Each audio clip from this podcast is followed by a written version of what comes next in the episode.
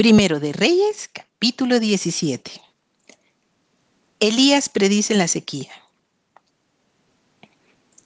Entonces Elías Tisbita, que era de los moradores de Galaad, dijo a Acab, Vive Jehová Dios de Israel, en cuya presencia estoy, que no habrá lluvia ni rocío en estos años, sino por mi palabra.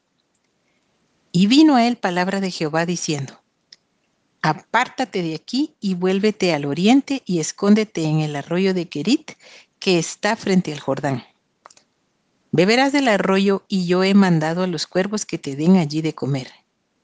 Y él fue e hizo conforme a la palabra de Jehová, pues se fue y vivió junto al arroyo de Kerit que está frente al Jordán. Y los cuervos le traían pan y carne por la mañana y pan y carne por la tarde, y bebía del arroyo.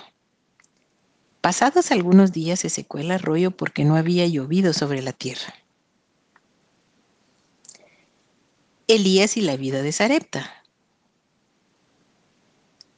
Vino luego a él palabra de Jehová diciendo, Levántate, vete a Sarepta de Sidón y mora allí. He aquí yo he dado orden allí a una mujer viuda que te sustente.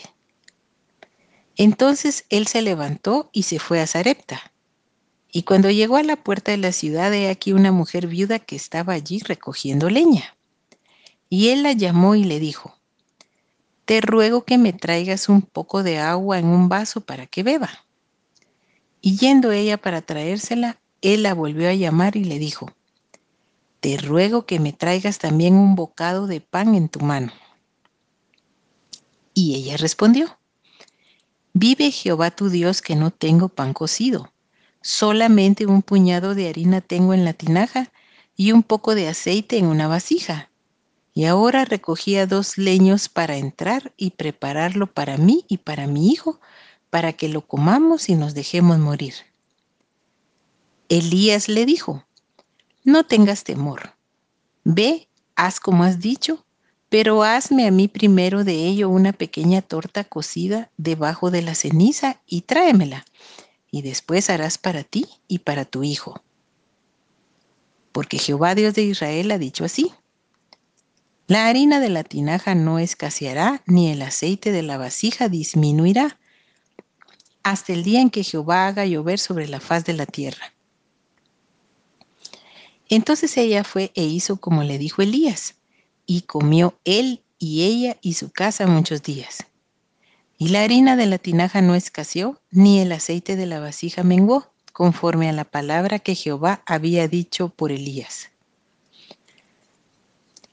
Después de estas cosas aconteció que cayó enfermo el hijo del ama de la casa, y la enfermedad fue tan grave que no quedó en él aliento. Y ella dijo a Elías, ¿qué tengo yo contigo, varón de Dios? ¿Has venido a mí para traer a memoria mis iniquidades y para hacer morir a mi hijo? Él le dijo, dame acá tu hijo. Entonces él lo tomó de su regazo y lo llevó al aposento donde él estaba y lo puso sobre su cama. Y clamando a Jehová dijo, Jehová Dios mío, aún a la viuda en cuya casa estoy hospedado has afligido, haciéndole morir su hijo? Y se tendió sobre el niño tres veces y clamó a Jehová y dijo, Jehová Dios mío, te ruego que hagas volver el alma de este niño a él. Y Jehová oyó la voz de Elías y el alma del niño volvió a él y revivió.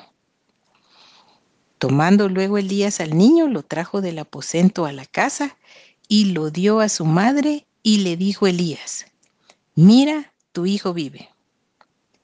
Entonces la mujer dijo a Elías, ahora conozco que tú eres varón de Dios y que la palabra de Jehová es verdad en tu boca.